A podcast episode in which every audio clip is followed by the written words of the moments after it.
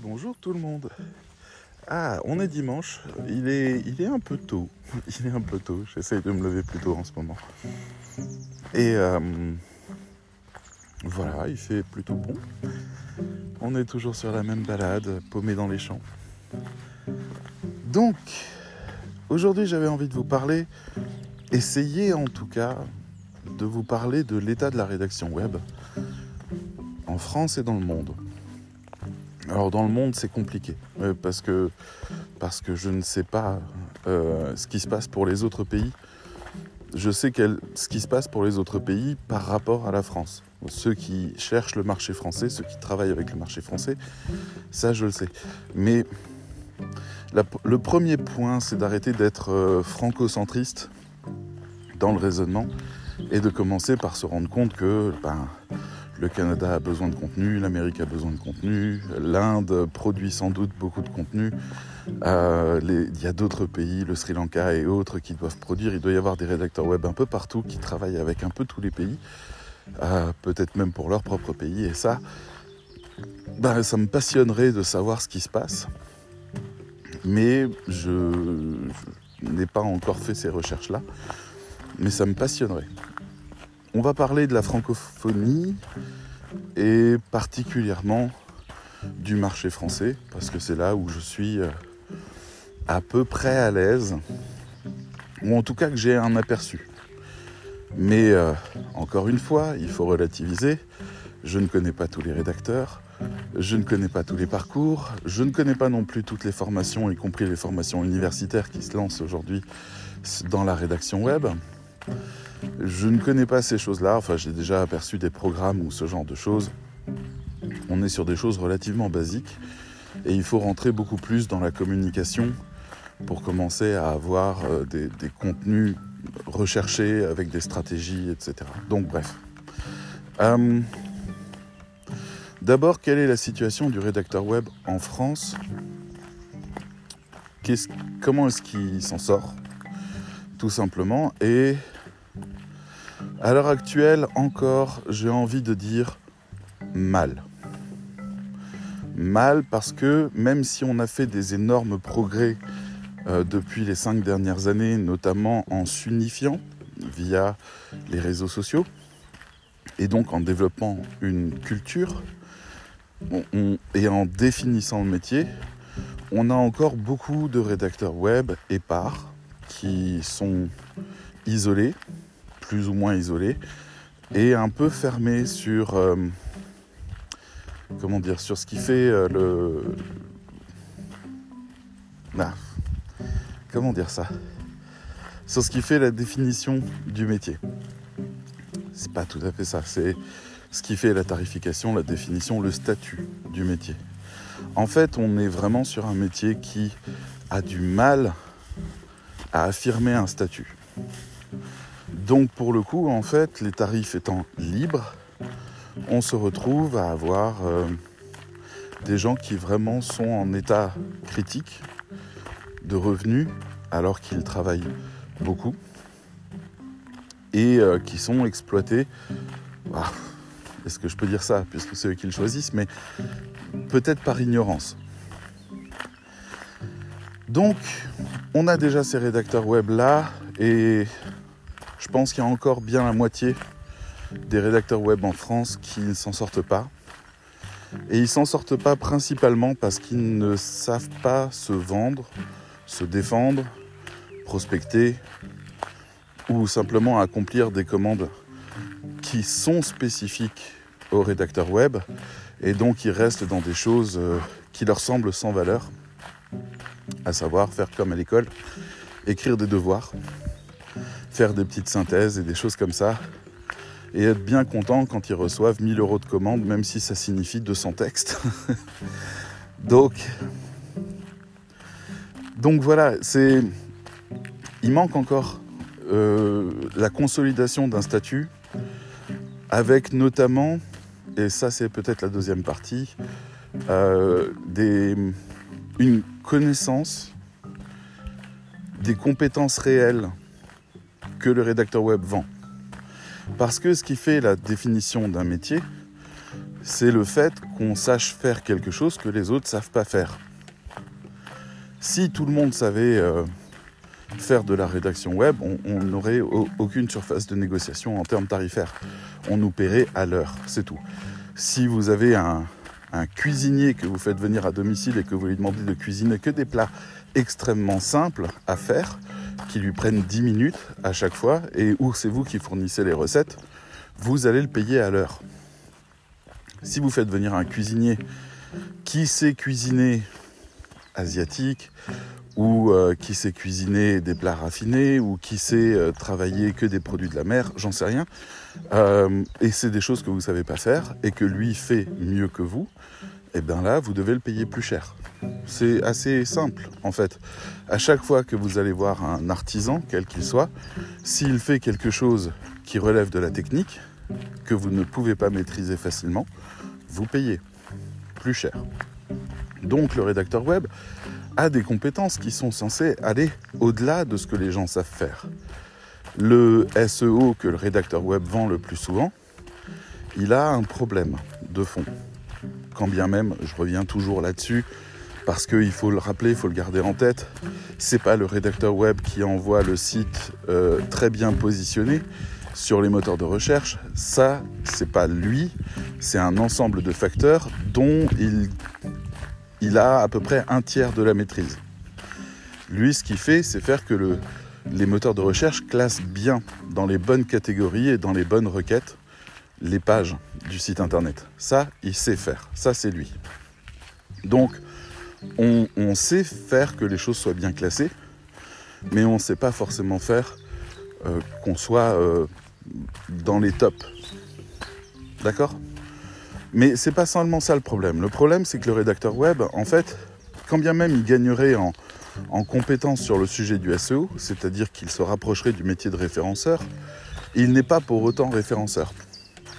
Alors la différence fondamentale entre les deux, c'est que le référenceur, qui fait bien son boulot, il étudie votre site internet, il détermine les mots-clés, mais il étudie aussi tous les autres sites internet de la concurrence, il détermine leurs mots-clés, il détermine leur positionnement et il sait dire quels sont les contenus et quels sont les volumes de contenu nécessaires pour réussir à passer devant.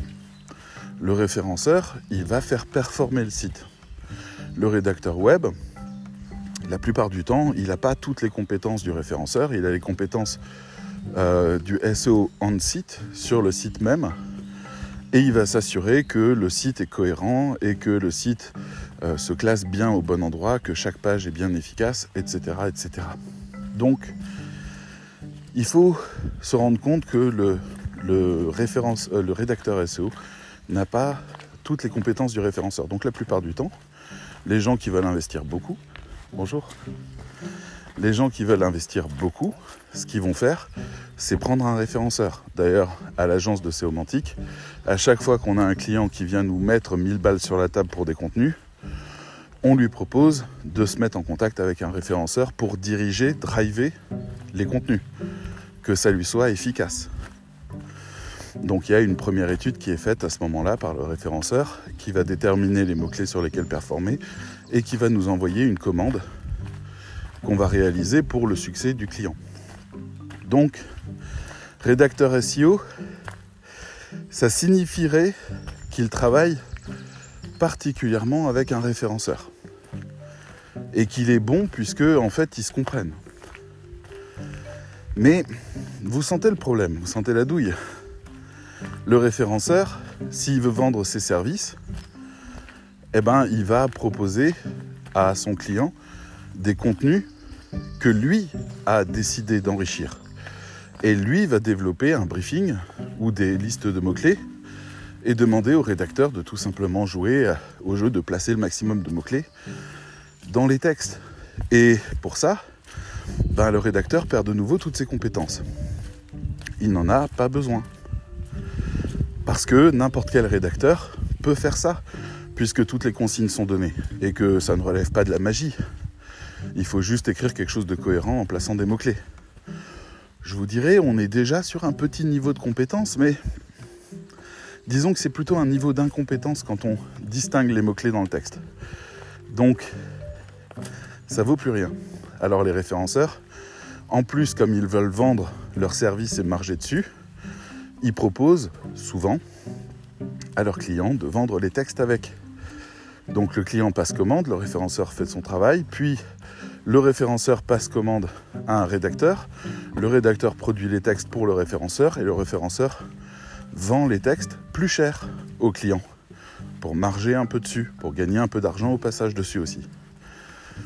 Et voilà, donc travailler avec un référenceur, la plupart du temps, signifie être au plus bas tarif, parce que plus le tarif est bas, plus le référenceur peut marger derrière. Donc, ça coince un peu. Alors après, on a des, clients indépendants qui cherchent des rédacteurs SEO, mais eux, on va dire, ils ont déjà mis en place un SEO et ils veulent juste l'entretenir ou le faire performer davantage. Mais le rédacteur web, comme je disais, la plupart du temps, à moins qu'il ait l'étiquette de référenceur, n'est pas capable de dire combien de textes il faut pour réussir des objectifs précis. Donc, ça relève de l'entretien. Et comme le client en a rien à battre de ce qu'il publie, très sincèrement, hein, le, client, quand il fait appel à un rédacteur SEO pour remplir son blog, il s'en fout complètement des contenus. Donc, il va pas comprendre pourquoi il doit payer cher. Parce que euh, c'est juste des contenus pour améliorer le SEO. Qu'est-ce qu'on en a à foutre? Donc, encore une fois, le rédacteur se retrouve sans argument. Il fait son travail, quand bien même il fait une recherche SEO un peu poussée, il reste sans argument par rapport au client qui veut euh, juste entretenir le SEO qu'il a déjà payé cher par ailleurs. On a une troisième catégorie qui sont les clients qui connaissent rien et qui se disent qu'il faut des contenus pour être sur Google et qui passent des commandes à des rédacteurs SEO en disant je veux aller sur Google. Alors là, le rédacteur, il peut faire l'analyse du site, il peut enrichir les mots-clés, il y aura un résultat. Hein. Le, client va voir qu'il va y avoir plus de fréquentation, il va être content, et puis sans doute un peu mieux qualifié. Mais en fait, le rédacteur SEO va être très rapidement limité, et surtout la promesse du rédacteur SEO ne sera jamais tenue. Donc le rédacteur, ne, la plupart du temps, les rédacteurs SEO ne demandent même pas un accès à Analytics. C'est-à-dire ils peuvent même pas suivre l'impact de ce qu'ils font. C'est pas parce qu'en en fait ils, ils veulent pas regarder, parce que parce qu'ils savent très bien que qu'ils comprendront pas si ça marche ou si ça marche pas. Ils sauront pas analyser parce qu'il y, y a, comme je disais tout à l'heure, un tiers seulement des euh, des facteurs qui font qu'un site performe est, compris dans les textes. Donc le reste, ben, en fait, on ne sait pas.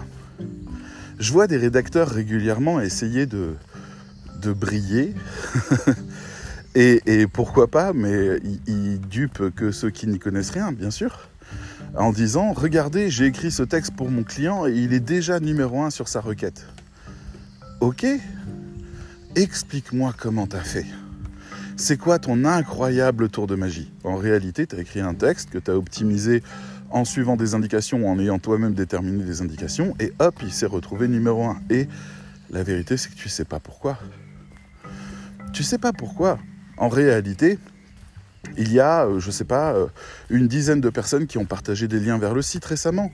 Ou alors le site avait déjà un indice de réputation qui était suffisant, un trust flow. Peut-être que, voilà, il y a, plein de facteurs qui peuvent arriver. Ou alors, euh, le sujet que tu as écrit est devenu tendance. Et il y a eu beaucoup de recherches là-dessus. Et il n'y avait pas beaucoup de propositions pour Google de répondre à ça. Mais tu ne sais pas, parce que ça, ça concerne l'algorithme, ça, ça concerne la concurrence, ça concerne les backlinks, et, là, tu n'as pas accès, parce que la plupart du temps, tu n'as même pas accès à Analytics, donc tu sais pas. Alors, on se retrouve en fait avec des rédacteurs qui ont finalement pas de compétences ou alors des fausses compétences. Euh, c'est-à-dire en fait que oui, les textes sont bien SEO, il hein, n'y a pas de problème, mais, les textes n'ont pas le pouvoir qu'on leur prête. Donc, euh, ben on fait quoi? À ce moment-là, en fait, on a les rédacteurs web qui se retrouvent un peu dans les choux à pas savoir ce qui fait leur valeur. Donc pour le coup, en fait, ils négocient pas. Alors je vois des discussions passer régulièrement. Comment est-ce que je dois faire mon tarif? C'est une très bonne question. C'est une très bonne question, mais surtout c'est étonnant qu'on doive se la poser cette question. Je dis pas que les gens qui la posent ont tort. Hein. Il y a une personne qui la pose pour 14 personnes qui suivent la conversation, parce que c'est une vraie question. Mais ça nous renvoie complètement au fait que le rédacteur web n'a pas de compétences monétisables. Pas vraiment. Il sent qu'il est un peu un imposteur dans les promesses qu'il fait. Il sent qu'il n'a pas vraiment d'argument, qu'il peut toujours dire. Enfin, je vois des clients qui, euh, enfin des rédacteurs qui, qui disent j'écris premium, je fais du premium. Alors moi des fois je vais voir et je dis c'est quoi premium?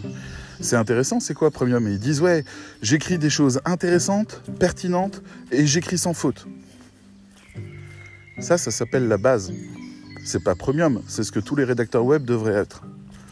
C'est un peu comme si vous aviez un téléphone portable dont la marque dirait nous, quand on téléphone, on entend bien la personne de l'autre côté. Oui, c'est ce que j'attends de toi. Ou alors quand moi je un boulanger, quand moi je fais du pain, ça a un vrai goût de pain. Oui, encore heureux. Donc moi j'ai du mal avec ça parce que écrire sans faute, je dis pas que c'est une obligation. Enfin, si, bien sûr, le rendu doit être sans faute, mais moi je fais partie de ces gens qui militent pour faire reconnaître vraiment par les rédacteurs web le métier de correcteur. J'aimerais vraiment. Alors après, les correcteurs, ils doivent se débrouiller un peu avec leurs tarifs parce que des fois, ils prennent autant que le rédacteur euh, pour corriger un texte. C'est pas possible pour le client. Mais euh, je suis sûr qu'avec un peu d'arrangement, avec assez de volume, avec un travail rigoureux, en fait, un rédacteur peut s'associer avec un correcteur et donc livrer des textes qui sont garantis. Sans faute, c'est nécessaire, c'est la base. Un texte clair, bah, encore heureux, sinon votre client il vous vire. Un texte pertinent, bon ok d'accord, là peut-être qu'on peut dire que c'est un peu mieux que la moyenne. Mais ça reste des critères qui sont assez flous et qui sont euh, ceux qui faisaient que vous aviez des bonnes notes à l'école. C'est pas quelque chose qui appartient au rédacteur web. Donc, on est face à ça. Et euh, le, rédacteur demande quel est le tarif qu'il doit demander. Alors là, je vois des gens dire, ben en fait, tu prends ton tarif horaire, euh, tu vas lui rajouter un pourcentage parce que euh, il y a des moments où tu travailles pas. Et le but, c'est d'obtenir un salaire particulier ou un tarif particulier, un revenu particulier à la fin du mois. Donc tu subdivises ça, tu enlèves du nombre d'heures que tu fais le nombre d'heures administratifs. Les rédacteurs euh, ont tendance un peu à gonfler le truc, mais ok, d'accord, il y a quelques heures qui, qui partent là-dedans peut-être. Puis tu dois aussi enlever les heures de prospection. Je ne sais pas trop pourquoi, mais ok, d'accord, on enlève les heures de prospection. Et puis les heures d'inactivité, parce que peut-être tu n'as pas beaucoup de boulot. Et puis voilà, tu cales ton prix. C'est n'importe quoi ça. C'est n'importe quoi. Ça signifierait que quand vous allez voir un, je sais pas, un boulanger, il n'a pas vendu beaucoup de pain ce jour-là, la baguette est donc à 3 euros. Et puis si jamais vous venez un jour où il a vraiment beaucoup de baguettes et que euh, il a euh, vendu énormément, et eh ben là ça va, vous l'avez à 50 centimes? Non. En fait, la baguette a un prix.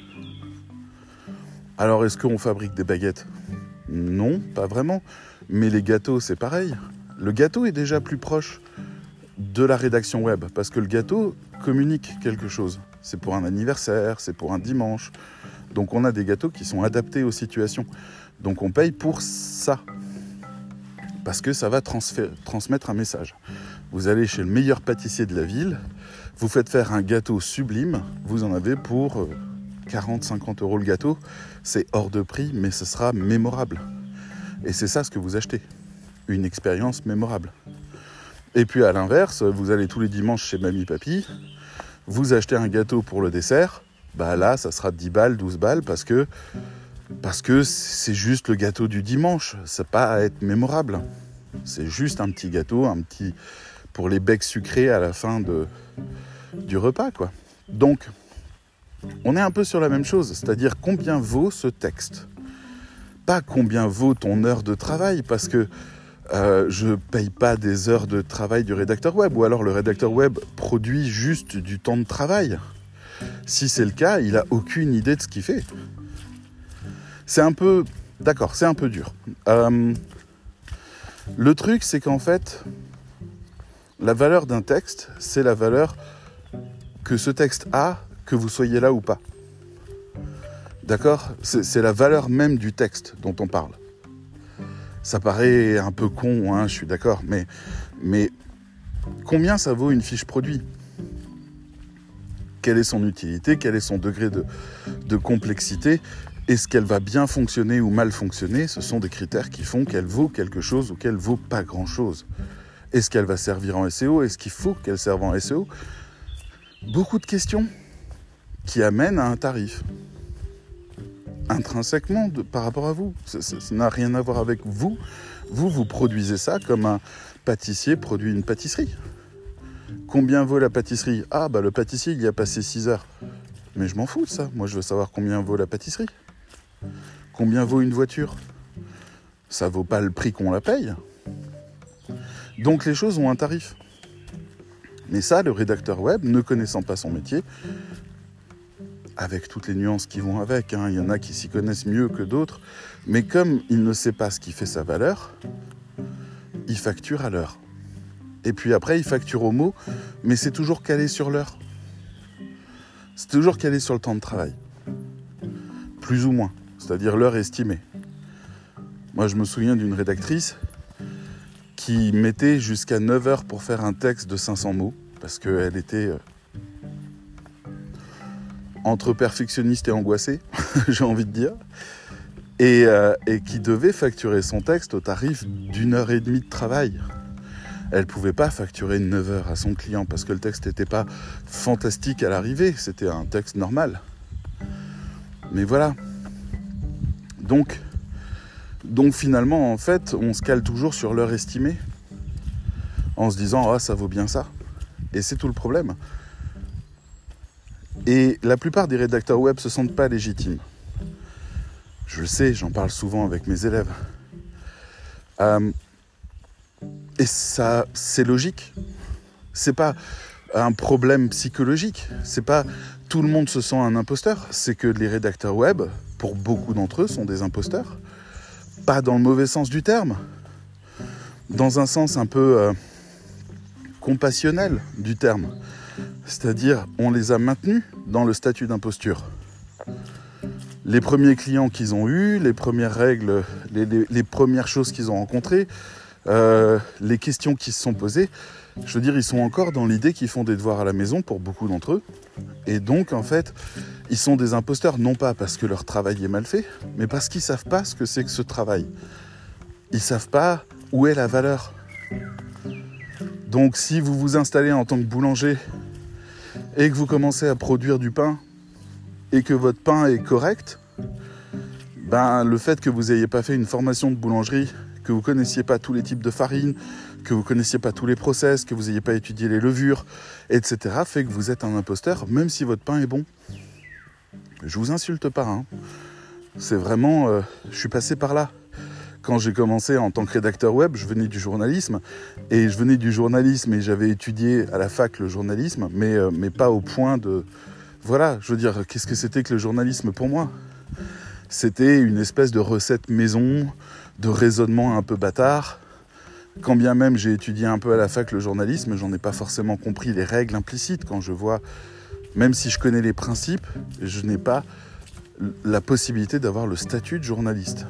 C'est pas possible pour moi de prétendre ça parce que je n'ai pas la carte de presse qui permet de dire qu'on est journaliste et qui prouve qu'on a fait tout ce qu'il fallait pour. Donc, est-ce qu'il faut des diplômes de rédaction web? Non. Mais un jour peut-être. Pour l'instant, non. Pour l'instant, on est dans le cas où euh, on est encore dans une espèce de flou incroyable du métier. Ah, je m'installe au soleil dans un champ. Ah, c'est bien agréable. Donc, le rédacteur web, pour l'instant, il est plutôt paumé sur, euh, ce qui fait la définition de son métier. Alors, il se renforce en allant discuter avec d'autres rédacteurs web qui sont aussi paumés. Et ensemble, ils, ils créent une espèce de mythe du rédacteur web qui est après alimenté par des formations qui s'inspirent de ça, parce que c'est des gens qui viennent de ça aussi, et qui recréent un mythe. Et donc on se retrouve avec euh, des raisonnements du type euh, Ah mais attends, ton texte, il y a des fautes, ton texte, machin, regarde ta tournure de phrase, etc. Mais on s'en fout. On s'en fout de tout ça. On est à des kilomètres même de la question du rédacteur web. Donc, on leur enseigne euh, comment faire euh, du SEO pur et dur, on leur enseigne euh, comment écrire des textes, comment faire la documentation, comment... Oui, d'accord, là on est à l'école. Donc, on est à l'heure actuelle sur un mauvais socle qui s'est créé, qui s'est renforcé, qui s'est bétonné et qui est aujourd'hui un mythe du métier. Et, c'est un mythe qui pose problème pour les raisons que je vous ai dit tout à l'heure, c'est-à-dire euh, SEO, ben non, pour toutes les, toutes les conditions que j'ai données, et on peut en donner encore beaucoup d'autres, ben non, on n'a pas vraiment de maîtrise sur le sujet, ou alors on est face à des gens plus compétents que nous, ou alors on est face à des gens moins compétents que nous et on leur fait des promesses qu'on ne vérifie même pas. Donc euh, non, ça ne fonctionne pas. Et euh, de l'autre côté, on a, euh, on, a les concepteurs-rédacteurs qui, eux, sont l'inverse du rédacteur web. C'est-à-dire que eux, c'est tourner vente. Il faut vendre, il faut vendre, il faut travailler, il faut cibler, il faut faire le persona, il faut faire l'analyse, il faut suivre les KPI, il faut machin, il faut truc. Sauf que eux, eh ben, ils savent pas faire de la durée. Le, concepteur-rédacteur a un statut qui est euh, un peu arrogant, j'ai envie de dire. C'est-à-dire qu'en fait, il pense que c'est pas pour lui. et qu'il vaut mieux confier ça à un rédacteur web. Voilà, pour tout ce qui est texte, blog, pour tout ce qui est petit contenu, pour tout ce qui est site, voilà, donnez ça à un rédacteur web. Moi, je regarderai, je rajouterai deux trois images, je ferai une petite punchline. Voilà, ça sera bien. Et puis, euh, et puis chacun son boulot. Et en fait, ça, ça m'embête beaucoup parce que il me manque le chef d'orchestre pour que ces choses-là fonctionnent, pour que chacun puisse tourner, il faut le chef d'orchestre. C'est-à-dire que à quoi sert Imaginez un site où vous commandez un rédacteur web qui écrit comme ses devoirs à la maison, vous lui confiez le site internet, puis vous allez voir le concepteur rédacteur, vous lui confiez la home, la page à propos et, euh, euh, deux trois articles dans le blog et peut-être encore euh, la page contact ou ce genre de choses. Et vous avez un texte, un site internet qui ressemble à rien, qui n'a pas de cohérence on passe d'un ton à un autre, on est sur du neutre, voire éventuellement du neutre pédagogique, et puis de l'autre côté, d'un coup, on est sur du gros storytelling bien, bien lourd, bien machin, bien il était une fois. Euh, on, est paumé là-dedans. Il faut quelqu'un pour uniformiser l'expérience, parce que on est vraiment en train de parler d'une expérience. Donc moi, je me pose beaucoup cette question, c'est-à-dire euh, où est la personne au milieu des deux? Celle qui, vient de m'aligner à moi. C'est-à-dire moi j'ai un diplôme en, communication, j'ai appris euh, le journalisme, j'ai été journaliste, euh, j'ai une vraie question du lecteur et je me pose vraiment la question de, euh, de ce qui se passe quand la personne vient sur le site. Je sais pas où est mon chien. Là j'ai c'est incroyable, on est dimanche, il est, il pas loin de 8h30. Il y a plein de gens que je croise avec, avec leur petit bâton de marche euh, en train de se balader dans, la campagne verdoyante. Ah bah le voilà mon chien. Ah, ah bah ils ont un chien aussi, un border collie. Bon, bonjour. D'accord, on me regarde, on me dit pas bonjour. Alors, je vais attendre juste une seconde. Bonjour. Bonjour madame Non? D'accord. Oui, c'est bon. Allez, viens fille. Viens fille. Oli. Et s'appelle comment Oli. Ah, la mienne, elle s'appelle Oli. Oli, stop Oli Viens ici. Non, non, il n'y a rien à craindre. Oli, viens ici. Viens ici tout de suite. Ça suffit.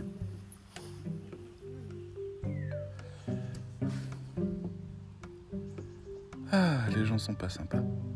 Bon, alors, donc j'en étais à, mon petit bilan. Ils sont, sont bizarres. Par contre, Oli, elle, euh, Elle attaque pas, elle aboie, elle met à distance parce que l'autre chien veut immédiatement aller au contact et elle, ça lui fait peur, donc elle repousse en aboyant. C'est vraiment de la conversation entre chiens, rien de plus.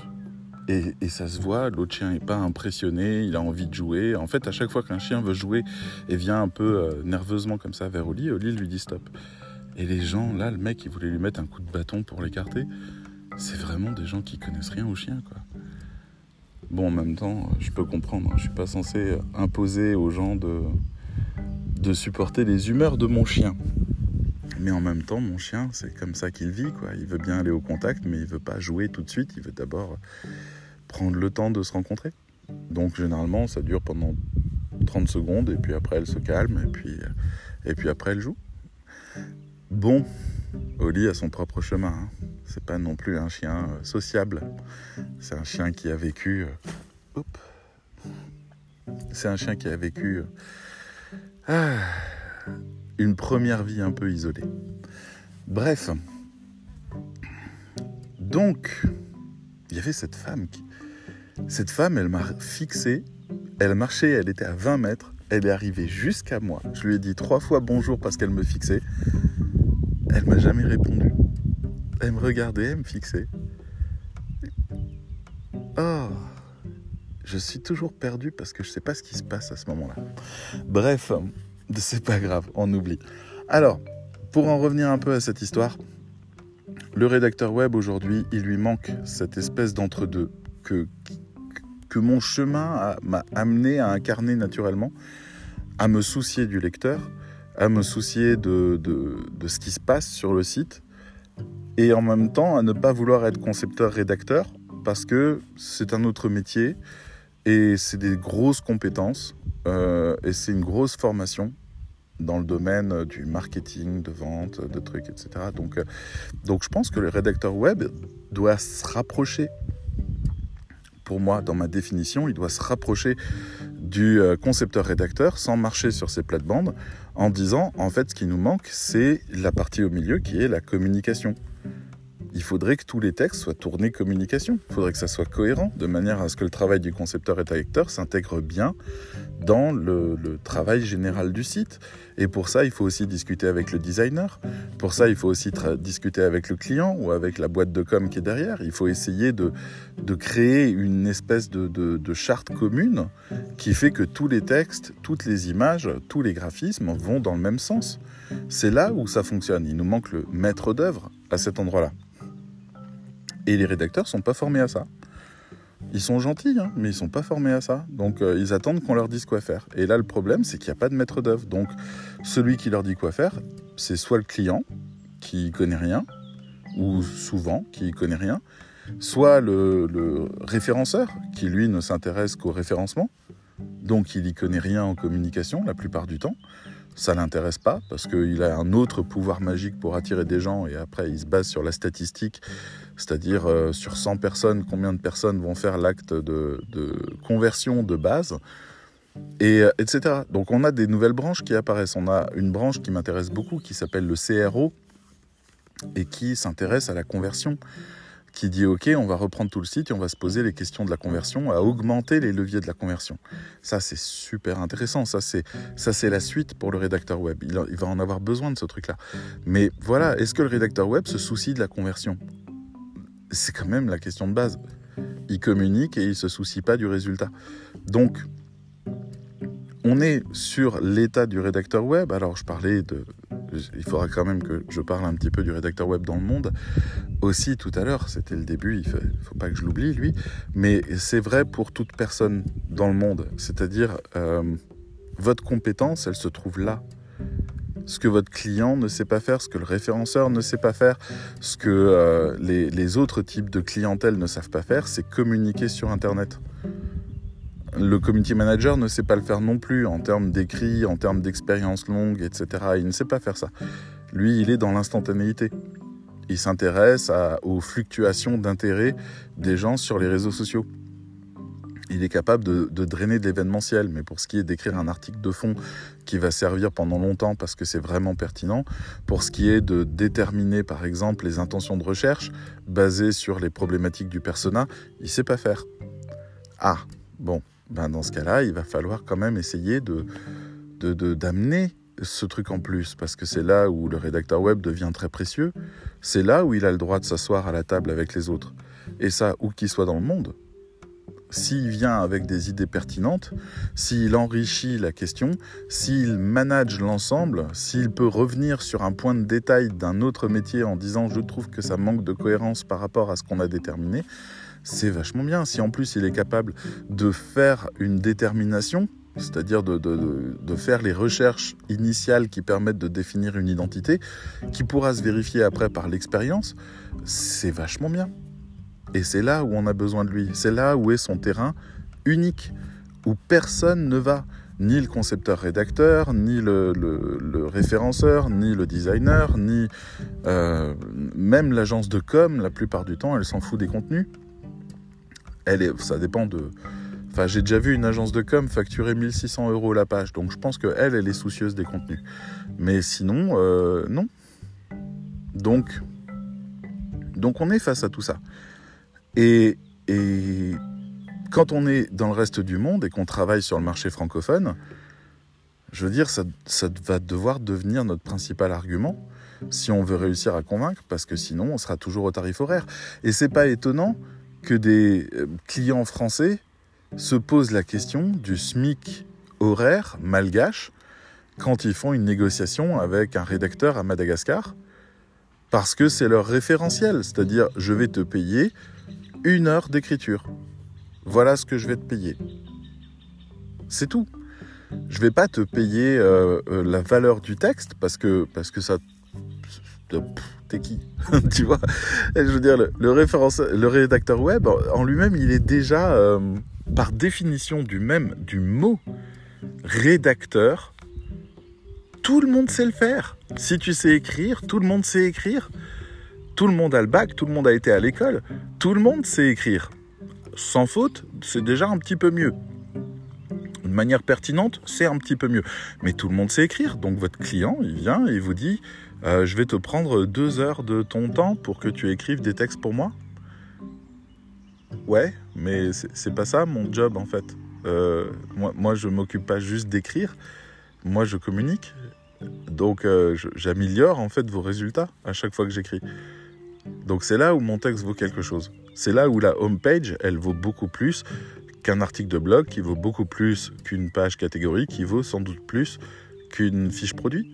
Parce que tout simplement, ces choses ne communiquent pas de la même manière et n'ont pas la même intensité et le même impact. Donc en fait, on travaille différemment ces choses-là. À aucun moment, le tarif horaire a du sens là-dedans. À aucun moment, on fabrique des produits qui ont une valeur intrinsèque.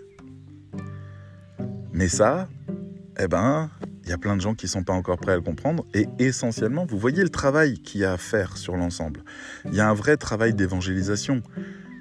Il faut renverser toute la tendance. Il faut dire aux, clients, quels qu'ils soient, que ce soit les référenceurs, que ce soit les, les, clients finaux, que ce soit les agences, il faut leur dire, je fais un truc que vous ne savez pas faire et le texte que je vous produis a une valeur intrinsèque que je peux vous expliquer. Et c'est ça ce que vous payez. Vous payez un produit. Donc de là, en fait, le rédacteur web, euh, qui est à Madagascar, qui est au Togo, qui est au Bénin, qui est, voilà, qui est en dehors de l'Europe, euh, dans un pays qui a des avantages euh, fiscaux, même si c'est peut-être les seuls avantages qu'ils ont, à ce moment-là, ben, il y a aussi le soleil, c'est important, il fait vraiment meilleur que chez nous. bon, je vous taquine, vous le savez bien. Euh, mais en tout cas, ils ont cet avantage et ils peuvent pas en tirer parti parce que on les forme pas à ça, parce que en fait, ils ne peuvent pas faire reconnaître la valeur de leur texte pour ce qu'est vraiment cette valeur-là. Les agences de com arrivent à le faire parce qu'il y a le mot com dedans. Donc on se dit, les textes que j'achète à une agence de com ont été travaillés pour faire de la com. Donc eux, c'est normal qu'ils me facturent quatre fois le prix d'un rédacteur web. Mais en fait, le rédacteur web, il fait la même chose. Et pour avoir travaillé avec des agences de com, elles sous-traitent avec des rédacteurs web. Donc euh, nous, avec l'agence Séomantique, on était à un moment donné rattachés à trois agences de com qui nous passaient leurs commandes. Euh, je veux dire, les briefings, c'était de la merde. Hein. C'était on a besoin de ce texte-là, placer ces mots-clés-là, bonne chance, salut. Euh, je veux dire, c'est ça la com. Donc voilà, tout ça n'est qu'un jeu d'étiquette peut-être, mais peut-être aussi un jeu de compétences. Il va falloir évangéliser, il va falloir expliquer aux référenceurs, mec, toi tu fais venir les gens, moi je m'occupe de les recevoir. On va chacun faire notre boulot et tu vas payer le tarif pour avoir un site internet qui est vraiment performant. Parce que là, il manque juste la partie où on reçoit les gens. Les, euh, c'est très étonnant. Euh, je veux dire, on, en est à un point où il y a, je crois, je dirais, une petite majorité des rédacteurs web dans le monde francophone qui n'ont pas encore conscience qu'ils sont lus et qu'ils sont que, leur écriture est appréciée, qu'il se passe quelque chose euh, entre l'image du site et le visiteur avec leur texte. Donc, on a tout ça à redéfinir, à retravailler. On a ce travail d'évangélisation à faire. On a cette communication à amener. Et les rédacteurs web, s'ils veulent commencer à changer de statut, s'ils veulent commencer à rentrer dans la notion de métier, je ne dis pas qu'ils doivent se former, mais ils doivent déjà euh, oublier ce qu'ils savent, ce mythe du texte qui performe. Ils doivent oublier le fait que leur seule valeur soit de satisfaire un algorithme. Ils doivent rentrer dans le vrai enjeu, celui qui est vraiment important. C'est lui qui compte. Et ça, c'est le visiteur. C'est l'image de marque. C'est la conversion. C'est le branding. C'est les valeurs. C'est toutes ces choses-là qui comptent. C'est la qualification du client aussi. Le fait que ce soit pas n'importe qui qui vienne et qui achète, que ce soit pas n'importe qui qui arrive par les moteurs de recherche. Les référenceurs, ils vont faire des recherches. On leur dit voilà, ça c'est mon produit. Alors ils disent ok, je mets ça dans ma machine, j'obtiens toute une série de requêtes, je vais faire le tri dans ces requêtes pour savoir quels sont les mots-clés qui, contiennent une requête, c'est-à-dire une, une question que se pose un client potentiel. Et puis je vais passer commande de contenu euh, sur ces réponses-là. De cette manière, quand quelqu'un tape une question qui est en lien avec le domaine du client, il arrive sur le site du client. Et là, il peut se passer un truc. On a fait la moitié du boulot. C'est une très très très bonne moitié. Une très très très bonne moitié. Je veux dire, on est vraiment sur ce qu'il faut faire.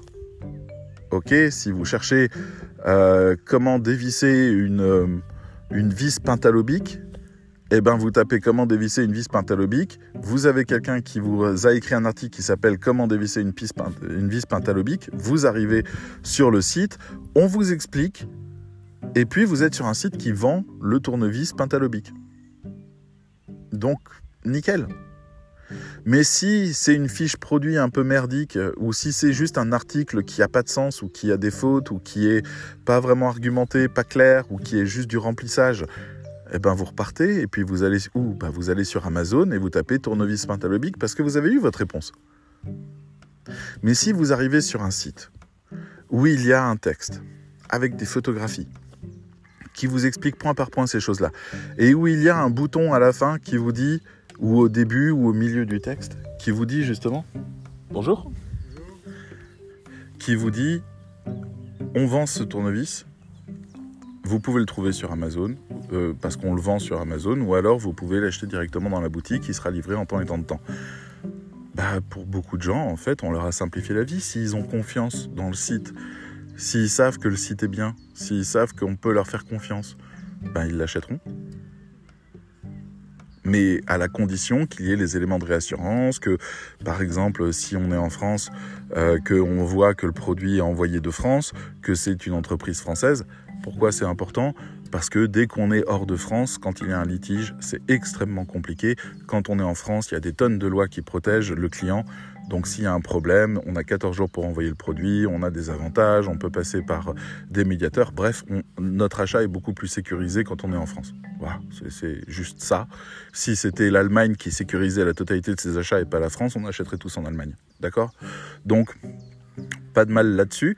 Mais par contre, euh, les éléments de réassurance, euh, la conviction, le fait que dans le texte, on voit que la personne est euh, concernée, et qu'elle va pas raconter n'importe quoi, que son texte commence euh, peut-être en storytelling en disant salut, je m'appelle Joe, euh, je suis un bricoleur depuis mes 10 ans, euh, j'ai déjà construit telle et telle chose, je m'y connais à fond et aujourd'hui je vais vous parler de la vis pentalobique. Je vais vous raconter son histoire et puis vous raconter aussi comment on la dévisse parce que c'est important, comme ça vous aurez vraiment une vision 360. Le référencement fonctionne, le texte fonctionne, le point de conversion fonctionne en disant ah ben j'achète chez Joe parce que Joe il s'y connaît et Joe il a été vraiment cool, il m'a appris plein de trucs, j'ai passé du temps sur son site. Après la vis Pentalobic, il y avait des liens qui me permettaient d'arriver sur euh, les différents types de réparations, euh, sur comment changer la batterie de mon téléphone parce que souvent la, la vis Pentalobic est dans les téléphones portables. Donc euh, comment changer la batterie par moi-même, il propose également des achats de batterie, il m'a recommandé des boutiques dans lesquelles je sais que je peux acheter des choses de qualité etc. Vous voyez le raisonnement?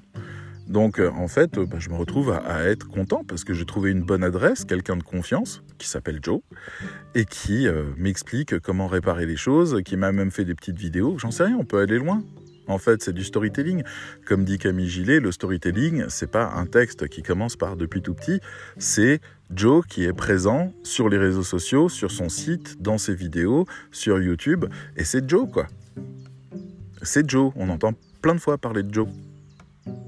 Donc bon, je ne vais pas vous faire un cours sur la communication, je vais juste essayer de vous dire que l'état du rédacteur web aujourd'hui en France, c'est des gens qui croient encore qu'on est sur du travail à la maison, euh, qu'on doit remplir des briefings, et en fait qui ne se posent même pas la question de savoir si la personne euh, qui leur passe commande est compétente ou pas sur l'objectif, parce que leur relation s'arrête à cette personne-là.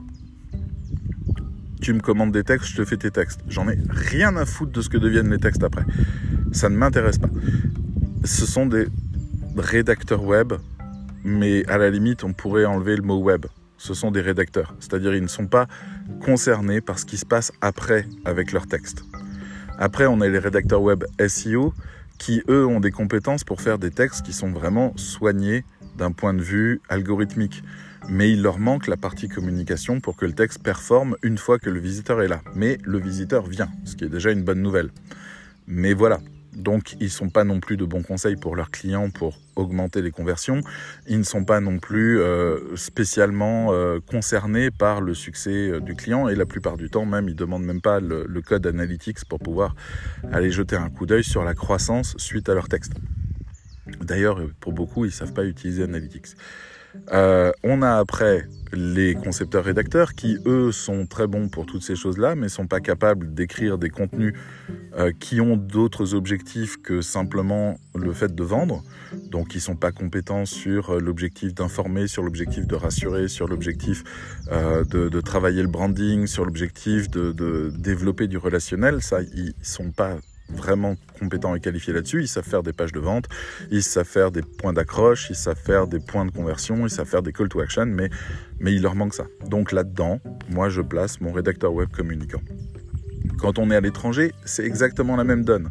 À la différence près qu'ils sont encore un peu plus loin en termes de préjugés que les rédacteurs français. Les rédacteurs français, déjà, on considère que c'est juste des, des gens qui écrivent chez eux, c'est tout. Donc c'est déjà pas terrible. Et pour ce qui est des étrangers, on considère, parce qu'on est euh, franco-centriste, on considère que nous, en France, on a la langue française et que plus on s'éloigne géographiquement, moins les personnes maîtrisent la langue française. En gros, c'est une espèce de, fantasme euh, là-dessus parce qu'il y a des dérives de vocabulaire. J'avais entendu il y a quelque temps que Google était capable de déterminer euh, d'où venait le texte en fonction du vocabulaire utilisé dans le texte. Donc euh, il peut déterminer si un texte a été écrit à Madagascar parce qu'il y a un certain type de vocabulaire qui émane et qui est spécifique à la culture de Madagascar. C'est pas du tout un souci, il suffit d'avoir un relecteur en France pour retirer ces mots et les refranciser en quelque sorte, remétropoliser j'ai pas envie de dire, la, langue française n'appartient pas à la France, ça s'appelle la francophonie. Plein de pays ont cette langue-là, c'est plus la nôtre, quoi. Il faut arrêter avec ça.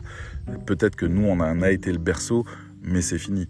Donc, on, a cette refrancisation, cette remétropolisation qui peut être faite euh, assez facilement. En fait, il suffit de relire, euh, voilà, ou d'avoir un correcteur qui s'occupe de, de, juste remettre ça d'équerre et puis ça roule.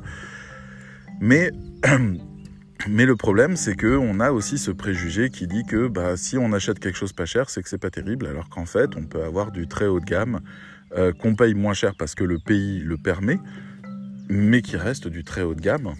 Euh, et c'est pour ça que euh, Apple fait construire ses téléphones en Chine, par exemple. C'est pour cet argument-là. Les téléphones d'Apple ou de Samsung ou de, ou de Microsoft ou de, qui vous voulez qui fait fabriquer en Chine, c'est des téléphones hyper qualitatifs qui arrivent. Mais c'est fait en Chine parce qu'il y a cette euh, différence de fiscalité qui est avantageuse. Eh ben, on doit arriver à la même chose. On doit arriver à cette notion de pôle d'excellence à certains endroits.